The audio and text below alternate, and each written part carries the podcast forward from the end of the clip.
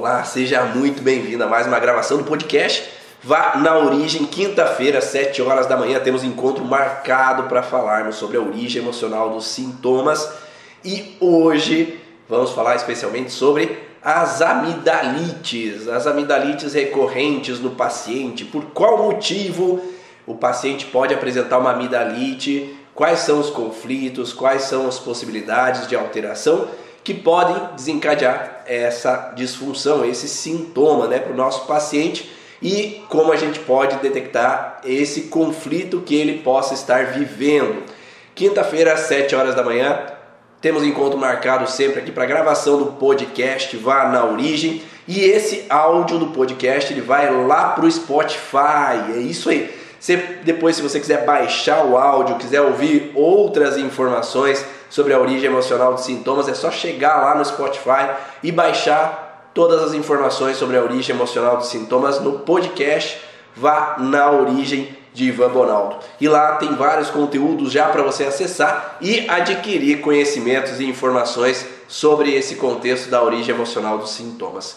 Mas hoje, vocês sabem, a informação é sobre amidalite, né? Quais podem ser os conflitos relacionados à amidalite do paciente e como a gente pode detectar essas informações dessa amidalite aí que pode vir tanto incomodar ele, tanto alterar ele e por que fica recorrente esse processo, né? Porque uma coisa é, ah, eu tive uma amidalite em um certo momento, outro contexto é se ficar frequentemente essa criança, frequentemente esse adolescente, frequentemente esse adulto reativando essas dores na amígdala, essas inflamações de amígdala. Então, uma das derivações embriológicas, a principal derivação embriológica que traz o surgimento das amígdalas é o tecido endodérmico. Né? Então, as amígdalas vêm de um tecido endodérmico, que é um tecido mais arcaico na embriologia, que é na formação do feto. Então, quando o feto é formado, vão surgir alguns tecidos primordiais que é o endométrio, o ectoderma, o, ecto, o, endome, o endoderma, desculpa, o endoderma, o ectoderma e o mesoderma. Né? Esquece esse endométrio aí que estão falando aí, não estamos falando da parte de útero, é endoderma, mesoderma e ectoderma. Então esse tecido da amígdala que vem derivado do endoderma, ele traz um processo de alterações nesse intestino primitivo. O que é o intestino primitivo? É todo esse pedaço que traz o alimento para nós, desde a boca, esôfago, estômago, intestino, para a sua eliminação. Então, todo esse intestino primitivo, por onde passa o alimento, um dos tecidos que faz parte desse tecido, que faz parte desse intestino primitivo, são as amígdalas. Então nós temos duas amígdalas na garganta, uma do lado direito e uma ao lado esquerdo. E elas têm uma função específica que eu vou falar logo mais essa função dela. Antes, vamos dar um abraço aí pro pessoal da Bélgica, o Claudinho na Bélgica aí e a Ana de Portugal que está assistindo também de longe aí essas informações. E quando nós falamos de amígdala, a amígdala ela fica nessa região da garganta e ela tem como informação principal mesmas informações relacionadas à garganta em si, à faringe em si. Então a base de conflito é uma parecida. Então tem apenas um detalhezinho que muda essa base de informação sobre faringe e o contexto relacionado à amígdala. A faringe ela tem o contexto de pegar um bocado, um alimento e eliminar um alimento. Então, ou seja, para que serve a faringe? Que quando nós colocamos um alimento na nossa boca, os nossos receptores eles vão identificar se aquele alimento é bom ou é ruim. Então eu tenho que identificar esse alimento para saber se eu tenho que salivar a mais para engolir aquele alimento ou se eu tenho que salivar a mais para cuspir aquele alimento. Eu quero eliminar aquele alimento de dentro de mim. Então imagine você comendo alguma coisa que você adora comer você adora aquele alimento específico, só que por algum motivo hoje você não pode comer aquilo. Né? Porque ah, coloquei um aparelho, ou eu fiz um branqueamento nos dentes, ou eu tive algo que eu não, não posso colocar aquele alimento na boca. Então eu passo na frente do restaurante, eu vou almoçar com os meus próximos e eu sinto o cheiro daquele alimento, eu vejo aquele alimento e eu começo a salivar na boca como se eu quisesse tomar aquele alimento para mim e engolir aquilo com o maior gosto possível. Claudinha, é como uma vez eu fui para a Europa no, no congresso de, da PNS e lá nós passamos é, entre Portugal, entre Itália e França, nós passamos quase duas semanas. Existia uma falta do churrasco brasileiro. Então, falta de carne brasileira. Tá? Então, passar duas semanas na Europa ficou aquele, ah, aquela falta daquele alimento que a gente está tão acostumado, aquele alimento que a gente está tão, ah, é tão gostoso para nós, né? que às vezes comer um pato seco, um frango meio não tão bem temperado, não, não era tão bom. Então criava aquele anseio de pegar esse bocado de alimento que era tão desejado para colocar para dentro. Então, quando nós chegamos no Brasil, a primeira coisa que a gente foi é passar no restaurante para comer a carne brasileira, a comida brasileira, para ah, saciar aquele desejo de colocar aquele alimento internamente. Então, quando eu não posso tomar aquele alimento, quando eu não posso ter aquilo para mim, é como se quando eu sinto aquele cheiro, o meu cérebro já ó, saliva para pegar isso, saliva para engolir mais fácil, para tornar aquilo teu. Então vem um processo para que eu possa assimilar, tornar meu aquele alimento. Da mesma forma, há uma salivação, uma, um motivo de expulsão de um alimento. Então imagine colocar uma comida na boca que você percebe que ela está estragada, que ela não está gostosa, que ela tá, ah, parece que passou o vencimento dessa, dessa comida. E aí você coloca na boca, dá uma mastigada hum, tá bom isso daqui. Então há uma produção maior de saliva para que eu possa englobar todo aquele alimento, para que eu possa expulsar de dentro de mim para que eu possa eliminar de dentro de mim aquele alimento que não está sendo agradável naquele, naquele momento. Só que nós não andamos só no processo de alimento, né? O nosso cérebro ele se adapta de uma maneira real, produzindo mais saliva ou menos saliva no contexto de alimento, mas no contexto simbólico também, o que eu entendo como um alimento para mim o que eu entendo como algo que eu quero trazer para mim ou que eu não quero mais na minha vida.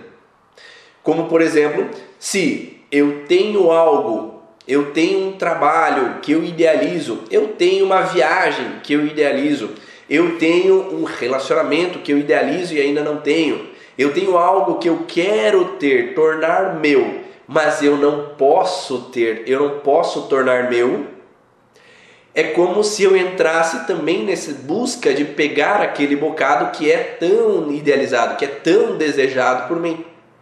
Então há uma proliferação tecidual nessa região de garganta, como se fosse para produzir mais tecido, para eu me sentir mais capaz de capturar aquilo para mim, de tornar aquilo meu. Ou se tem algo que eu não quero mais, que eu não quero aceitar alguma situação, porque quando a gente engole alguma coisa, a gente aceita para dentro aquele alimento.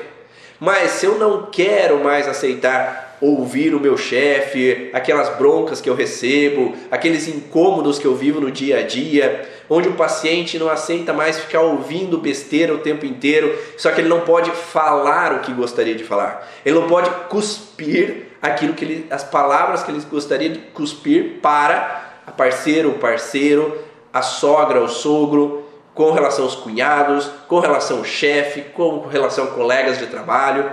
Então é como se não fosse possível expressar ou eliminar aquilo que entalou aqui para mim. Então às vezes a gente entala com coisas que não são agradáveis. Não sei se você já conta aí, se você já teve alguma situação assim de engolia seco algumas coisas e não pôde expressar aquilo que gostaria, ou até expressou, mas se arrependeu de ter expressado alguma coisa que em algum momento, quando vi, já falei, eu pô, não deveria ter cuspido isso, não deveria ter expressado isso que eu expressei para aquela pessoa. Então, esse processo de querer tomar algo para mim, ou querer cuspir algo para mim, ele está pegando todo esse tecido, seja da submucosa bucal, da faringe e amígdala. Então ele tem o mesmo contexto específico. Mas eu falei antes que existe uma conotação um pouquinho diferente na amígdala. E qual que é essa conotação um pouco diferente da amígdala? A amígdala ela apresenta tecidos imunitários. Então, eles estão ali, os tecidos imunológicos, imunitários, para identificar se aquilo que está adentrando é bom ou é ruim. Se eu como um alimento que é uma toxina, se adentra algo à minha boca que é algo tóxico, o meu corpo ele vai começar a produzir anticorpos, vai começar a primeira linha de atuação, né, do sistema imune para identificar o que está entrando, se aquilo pode ser engolido ou não. Se eu tenho que ter uma linha de defesa com relação àquilo que está adentrando a minha garganta. Então esse sistema imunitário ele é vindo especificamente, né, na grande maioria das vezes, com relação à amígdala. Então a amígdala ela tem um contexto de identificação daquilo que eu vou engolir. Se eu tenho uma situação que eu estou tendo que engolir, mas eu não consigo identificar o porquê, o que está acontecendo, eu não consigo entender exatamente o porquê eu estou tendo que me submeter a uma coisa que eu estou tendo que me submeter, eu tenho que engolir uma coisa que eu estou tendo que engolir, sem entender o porquê, essa linha de atuação das amígdalas vai começar a ter um aumento de funcionalidade para tentar identificar o que está acontecendo. O que eu estou tentando engolir. Então imagine você ficar comendo alguma substância que é tóxica o tempo inteiro para você. As tuas amígdalas vão ter que estar sempre identificando, combatendo, identificando, combatendo, identificando combatendo aquilo que pode representar um alérgeno, aquilo que pode representar um perigo, aquilo que pode representar um incômodo para o corpo. Então ele vai, tá vai ter que estar funcionando em maior intensidade. Ou seja, se eu tenho que funcionar em maior intensidade, eu tenho que aumentar as minhas células da amígdala, eu tenho que aumentar o tamanho da amígdala para que ela possa produzir mais células imunitárias para poderem resolver essa situação que não está sendo resolvida. Porque eu continuo colocando para dentro algo que não é legal para o meu corpo. E o meu corpo vai tentar usar das suas ferramentas para evitar que aquilo nos faça mal. Agora, se nós pensarmos no contexto simbólico da amígdala, o contexto simbólico, nós falamos contexto real, que é o alimento que eu vou ingerir. Mas e se eu colocar que eu não consigo, o paciente não consegue identificar porque o, o chefe briga tanto com ele e com os outros não? Então eu não consigo entender, eu não consigo assimilar. Então eu tenho um agressor, algum agente tóxico externo, que é o chefe, que eu tenho que me defender desse agente externo. E ao tentar me defender desse agente externo, eu tenho que produzir um aumento das células para que eu possa identificar melhor o porquê, porque eu não estou entendendo o porquê que ele está me agredindo, fazendo engolir, me submeter a algumas coisas que eu não concordo. Então é como se recorrente vezes eu acabo aceitando uma situação sem conseguir assimilar. E aí eu fico, mas o que está acontecendo? Por que, que eu tenho que viver isso? Por que, que eu, ele age dessa forma comigo? Por que, que essa situação acontece, mas eu não consigo compreender o porquê? Então, isso, por exemplo, no contexto de um adulto. No caso de uma criança de 3 anos que está apresentando roncos por causa da amígdala grande, pode ser porque ela está comendo carne e a mãe é vegetariana e ela estaria tentando entender o que está ingerindo? Não, não acredito que seja por ela estar comendo carne. Mas sim, é, uma criança, ela sempre tenta entender as coisas que ela tem que aceitar. Mas na grande maioria dos contextos aqui, nós estamos falando de contextos simbólicos. Então essa criança ela pode perceber situações na família onde ela não consegue assimilar muito bem aquilo que ela tem que engolir. Ela não consegue assimilar ou entender por que, que o pai e a mãe estão estranhos. Ela não consegue assimilar muito bem porque o pai e a mãe têm picuinhas um com o outro. Não consegue entender muito bem por que, que as pessoas têm se afastado um pouco dela. Ela não consegue entender por que, que as pessoas estão tensas um tempão tensas ali. Então, de dois anos para cá, por que, que as pessoas ficaram tensas, tão estranhas, comparado a dois anos atrás? É, o que, que aconteceu? Ela não está entendendo, ninguém está contando para ela. Ela está tendo só que as, engolir a situação que está acontecendo, sem que se explique para ela o porquê as pessoas estão tensas. Ou aqueles adultos que deveriam estar sendo adultos para dar segurança, proteção, acalento para aquela criança, eles estão às vezes mais chorosos, ou estão mais tristes, ou estão às vezes vitimistas com relação a algumas situações, ou estão nervosos com algumas situações, e aquela criança entende que os pais que deveriam ser meus protetores não estão bem para ser meus protetores, então eu não estou entendendo o que está acontecendo. Mas eu não aceito engolir isso, eu tenho que achar uma maneira de deixar os pais bem. Então é como se essa criança ela tentasse assimilar, entender a situação, para que ela possa tomar conta dos pais para que eles fiquem bem. Tomar conta dos pais para que eles não se afastem de mim, que eles não se distanciem ou fiquem no mundo da lua e deixem de brincar comigo como era antes. É, eu tenho que resolver ou agradar os pais para que eles não me critiquem mais, porque eles me criticavam, falavam que eu não fazia nada direito ou que fazia coisas erradas. E aí eu tenho que ser perfeito e eu para não viver de novo esse processo de críticas onde que eu não consigo assimilar e entender o porquê que eles agem dessa forma. Eu não consigo ter essa identificação do que acontece, porque há uma, um agressor externo fazendo eu me submeter a algumas situações internas. Porque o sistema imunológico ele serve para me proteger de agressores externos, que podem ser agressores reais, mas podem ser agressores simbólicos. Ou seja, quando pessoas me agridem, me fazendo engolir algumas situações, aceitar algumas situações, faz com que eu tenha que produzir mais células, aumentar o tamanho da amígdala, para que eu possa produzir mais células imunitárias para me defender da situação, para defender o paciente da situação. Eu tinha muita amidalite na infância e vivia muito essa sensação de não entender o que acontecia no meu ambiente de casa. Perfeito. Então é, é muito frequente isso acontecer, porque às vezes os pais acreditam que eu escondendo tudo da criança, a criança ela vai ficar segura, mas a criança ela está vendo tudo o que está acontecendo. E os adultos eles têm que dar a segurança, que falar para ela que vai dar tudo certo, tá tudo bem, o papai e a mamãe estão resolvendo os problemas e vai ficar tudo bem. Então é dar esse suporte, segurança para que a criança se sinta segura. Só que se a criança está vendo que não está tudo bem, Falaram que ia melhorar, mas não está melhorando. Ela não acredita mais que esses adultos vão dar o resultado e o suporte que ela espera.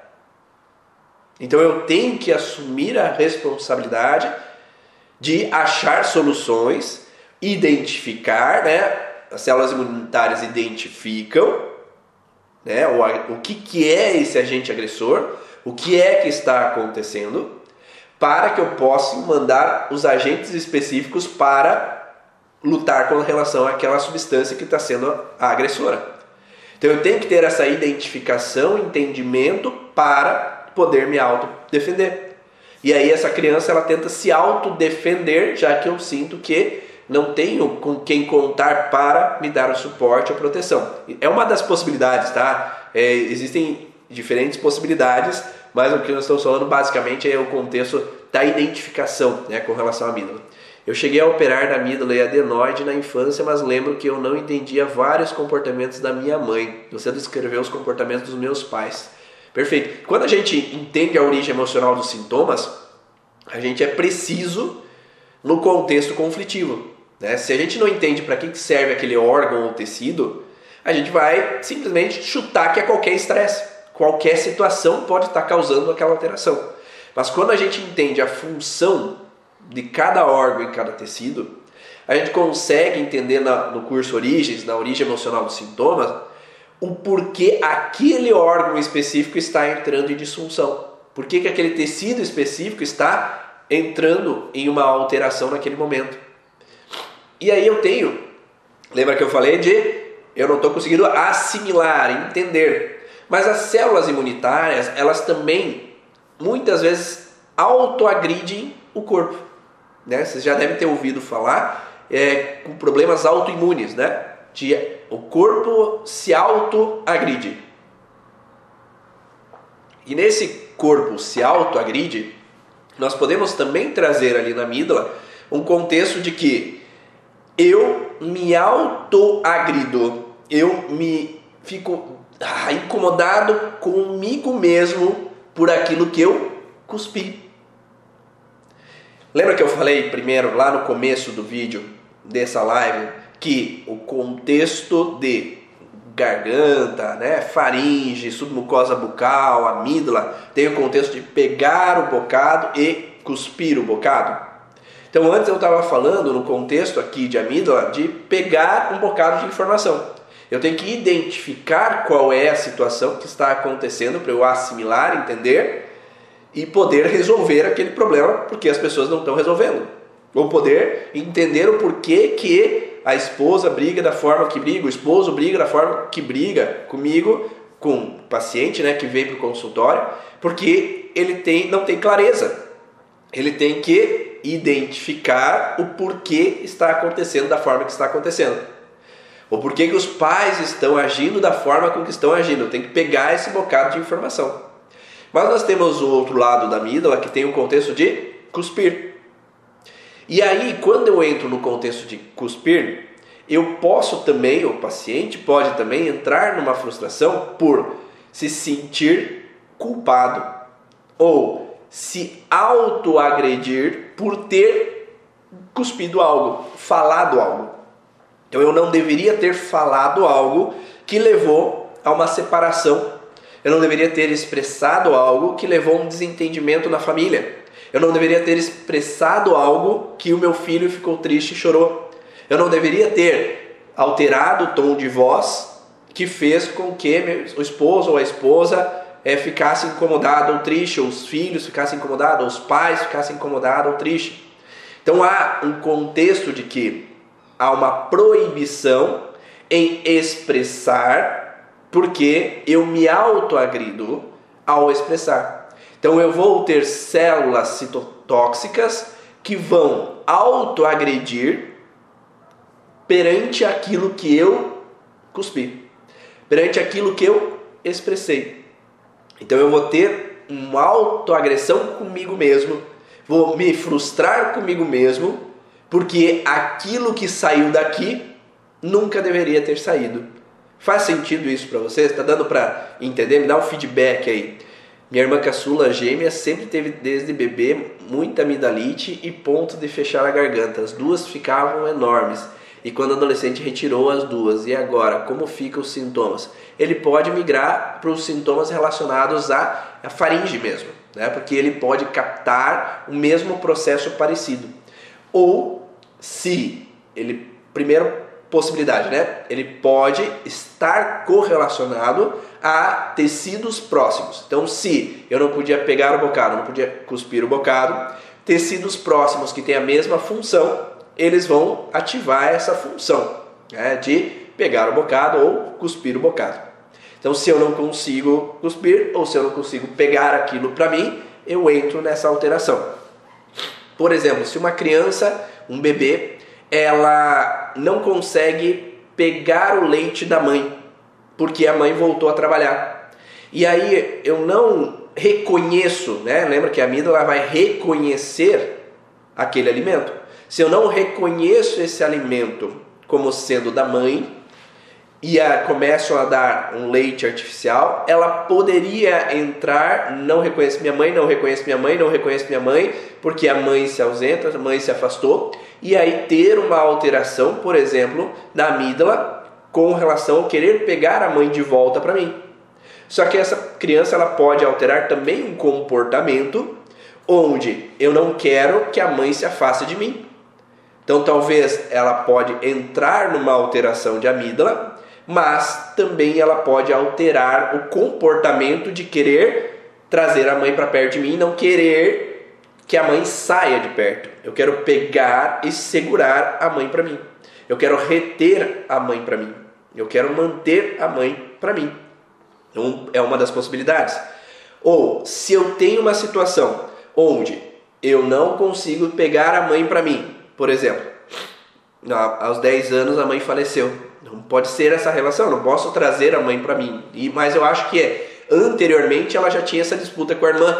Esse seio é meu não é meu? Esse seio é meu não é meu, né? Então eu quero pegar a mãe para mim, mas eu não posso chorar porque se eu choro a mãe me dá para outra pessoa me cuidar, por exemplo, tá? Naquele momento. Porque a mãe às vezes está tensa ou tem outras coisas para fazer. Então eu não eu quero tomar o bocado para mim, um lado da amígdala, mas o outro lado da amígdala é que eu não posso expressar, porque se eu expresso as pessoas se afastam de mim, ou as pessoas ficam tristes, ou as pessoas ficam irritadas.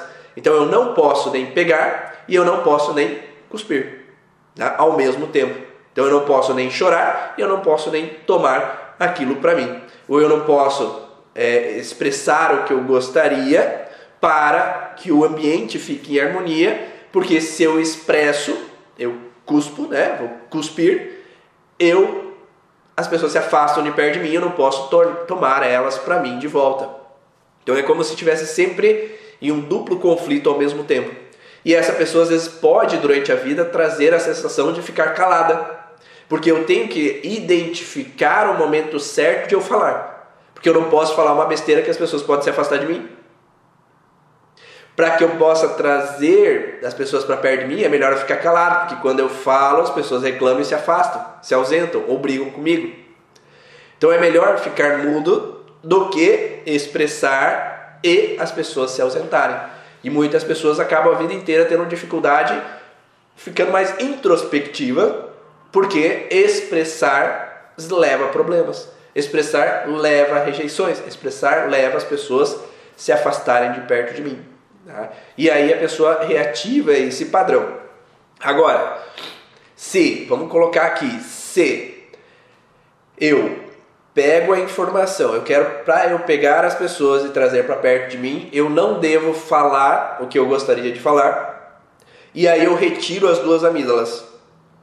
Se essa pessoa para que eu traga as pessoas para perto de mim, eu, melhor eu ficar quieta para não ser abandonada, o segundo órgão de ativação é os túbulos coletores do rim. Então, se eu não tenho mais as amígdalas, os túbulos coletores do rim começam a fragilizar. E aí a pessoa vai ter retenção de líquido. E aí, essa retenção de líquido pode ser o sintoma após a retirada da amígdala. Que é basicamente o que muitas pessoas vivem, né? Primeiro eu retiro esse órgão, daí eu começo a ter dor naquele outro órgão, daí a pouco eu tomo outro remédio para aquele outro órgão, eu começo a ter dor em outro órgão. Então fica uma caixinha de remédios cheia ali, porque eu nunca tratei direito a causa do processo. Ou eu só mascarei com medicamento, ou eu só é, eliminei aquele órgão, mas o conflito eu continuo vivendo. A Eliane colocou, ou só ganhava, ganhava leite se chorava muito. Às vezes a gêmea mamava mais o leite do seio e ficava pouco para ela. Então eu não consigo pegar aquele bocado. Eu não consigo pegar aquele bocado de leite para mim. Então ainda continua nesse contexto de pegar o bocado, trazer a mãe para mim, ou é, não conseguir afastar a minha irmã de perto que toma o que é meu. Então cuspir pode ser eu expressar um afastamento para minha irmã expressar que, ah, sai daqui, devolve o leite para mim, devolve a mãe para mim. Então eu não posso expressar sem conseguir identificar por que, que eu não consigo tomar algo para mim, tomar o leite para mim ali naquele caso. Tá? Então essas são algumas das possibilidades. Para um adulto também nós podemos ter uma representação de me autocriticar por algo que eu falei. Eu não deveria ter expressado, eu não deveria ter dito algo para o chefe, por exemplo.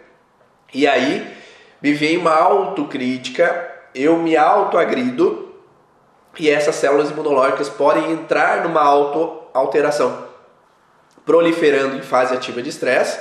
Então, sempre na fase ativa de estresse tem proliferação daquele tecido. Só que as dores elas vêm na fase pós-estresse. Então, depois de sair daquele estresse, quando enfim eu pude dizer, quando enfim eu pude tomar minha mãe de volta para mim, então a mãe foi viajar uma semana e daí quando a mãe volta para mim, eu relaxo e aí eu tenho dor. Daí eu tenho inflamação. A inflamação vem quando a gente sai do estresse. Quando enfim eu posso pegar aquele bocado de volta. Quando enfim eu posso expressar o que eu gostaria, que pode ser para aquela pessoa que me fez mal ou desabafar com outra pessoa. E agora poder relaxar um pouco com aquilo que aconteceu da forma que aconteceu. Então, quando enfim eu posso expressar, quando enfim eu posso sair daquele conflito, aí eu posso sair um pouco daquela frustração, incômodo e por consequência agora a amígdala entra no processo de reestruturação, de correção. E para que uma correção seja eficiente, tem que haver inflamação. E essa inflamação ela tem que ser percorrida para reestruturar aquele tecido que foi proliferado na fase de estresse. Não lembra que eu falei que teve que proliferar tecido na fase de estresse? Teve que aumentar a, a formação de células imunológicas na fase ativa de estresse? Então eu tive que identificar mais, eu tive que pegar melhor aquele bocado, ou cuspir melhor aquele bocado, e agora quando eu relaxo eu tenho que eliminar aquelas células em excesso. Então vai ter uma degradação dessas células na fase pós-estresse. Ou seja, vão entrar micro-organismos, micobactérias, bactérias para ou fungos, né, para degradar aquele tecido, eliminar aquele tecido, uma necrose caseificante, para degradar aquele tecido em excesso e voltar à normalidade daquela amígdala. Só que se essa pessoa continua vivendo o conflito, então eu, ah, eu saí do estresse, mas daqui a pouco voltei no estresse de novo. Eu saí do estresse, daqui a pouco voltei de novo no estresse. É como uma criança que os pais estavam brigados, daqui a pouco fica tudo bem, relaxou. Daqui a pouco brigam de novo, daí ela relaxa lá de novo. Então ela fica tendo amidalites recorrentes. Eu pego o bocado ali, a mãe, só que a mãe viaja de novo. Daí a volta eu tenho aquele bocado de novo, daí ele viaja de novo. Ou eu sinto que meu irmão toma minha mãe de mim eu não posso tomar o bocado de volta para mim. Então eu tenho esse jogo que eu entro e saio do conflito constantemente e por isso que eu fico entrando e saindo daquele sintoma constantemente, porque o conflito não está resolvido. Tem alguma coisa que aciona novamente aquele conflito. Tá ficando claro essa relação? Me dá um feedback aí, vocês que estão assistindo ao vivo. Uh, e se depois que retira a amígdala, o que acontece? Não entendi o que você quis dizer, Eliana. O que acontece, eu falei ali, se continua vivendo o conflito, ele há uma repetição da frustração emocional que vai continuar alterando órgãos ou tecidos que estão correlacionados com aquele conflito que o paciente viveu. Então, se, por exemplo, algo não me cheira bem, então algo não me cheira bem, onde eu não consigo assimilar, né? Eu não consigo entender o porquê que o pai e a mãe brigam. Algo não me cheira bem, que eu não consigo assimilar, ou eu não consigo assimilar e não me cheira bem esse desentendimento dos meus pais. E aí essa criança começa a ter amidalites. E aí vai lá e retira a amígdala. O outro órgão que está relacionado é nariz. Algo não me cheira bem. E aí aquela criança vai começar a ter rinite posteriormente a isso. Porque algo não me cheira bem, eu não consigo assimilar aquilo que eu estou tendo que aceitar. Então, quando nós temos órgãos associados, e na grande maioria é raro acontecer de ter um órgão sozinho alterado, tá? geralmente a gente vai ter um conjunto de órgãos alterados, ou conjunto de tecidos alterados. Então, o segundo tecido geralmente vai entrar em disfunção se há uma retirada do primeiro órgão de fragilidade. Ou vai deixar de ter amidalites para ter faringites, porque o conflito é muito próximo.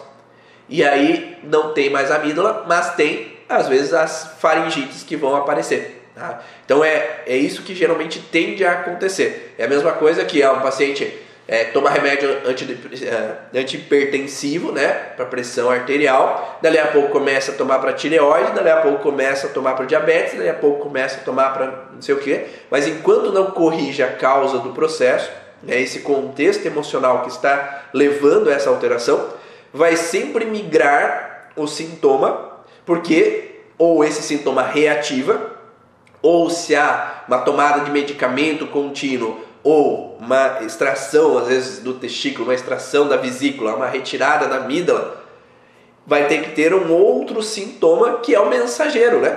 Não deixa de ser um mensageiro. O nosso corpo ele vai mandar um mensageiro para mostrar, ó, oh, tu tá se frustrando, tu continua em estresse, tu continua se incomodando com essa situação. Então ele vai trazer um outro sintoma para que eu consiga entender aquele contexto que eu estou vivendo. Mas enquanto esse paciente não consegue entender e ele só coloca para debaixo do tapete o sintoma e fica revivendo aquela situação, o sintoma vai sempre reativar ou se é retirado essa amígdala ou alterado o processo, vai voltar uma outra alteração. Ah, por isso que a fonoaudióloga disse isso sem saber a origem emocional do sintoma. Sim. É, então, se a gente está congruente com a informação e a gente percebe isso com vários pacientes, né? não tem como desver o que a gente vê diariamente no consultório. Ah, é, retirou a amígdala e deu faringite, isso mesmo. Então pode ter essa, é, essa ativação do outro tecido que é similar ao contexto de observação daquele conflito. Espero que vocês tenham gostado dessas informações sobre a amidalite, quais podem ser as causas dessa amidalite, como a gente identifica esse padrão com o paciente, né? As diferentes formas, às vezes, de conflito que podem estar acontecendo, nesse contexto de querer entender, de querer assimilar, de querer ah, eu quero identificar o que é que está acontecendo, o que é que está me fazendo mal, para que eu possa sair daquela alteração. E quando o paciente consegue compreender, consegue entender, modifica a percepção, ele pode sair e ter uma qualidade de vida melhor. Esse foi o podcast Vá na Origem, quinta-feira, 7 horas da manhã. Encontro sempre marcado aqui para gravar esse podcast que depois vai lá para o Spotify. Então, quem quer ouvir esses podcasts, Basta ir lá no Spotify e procurar por podcast Vá na Origem de Ivan Bonaldo e lá tem vários conteúdos já sobre a origem emocional dos sintomas e espero que agregue muito ao conhecimento de vocês e tem também um entendimento sobre os seus sintomas, os sintomas do seu paciente e que possa ajudar a eles a sair das suas fragilidades, das suas frustrações e ter uma vida mais leve, harmoniosa e feliz. Um grande abraço, uma ótima quinta para vocês ou quem está assistindo depois aí, um ótimo dia e até a próxima. Tchau!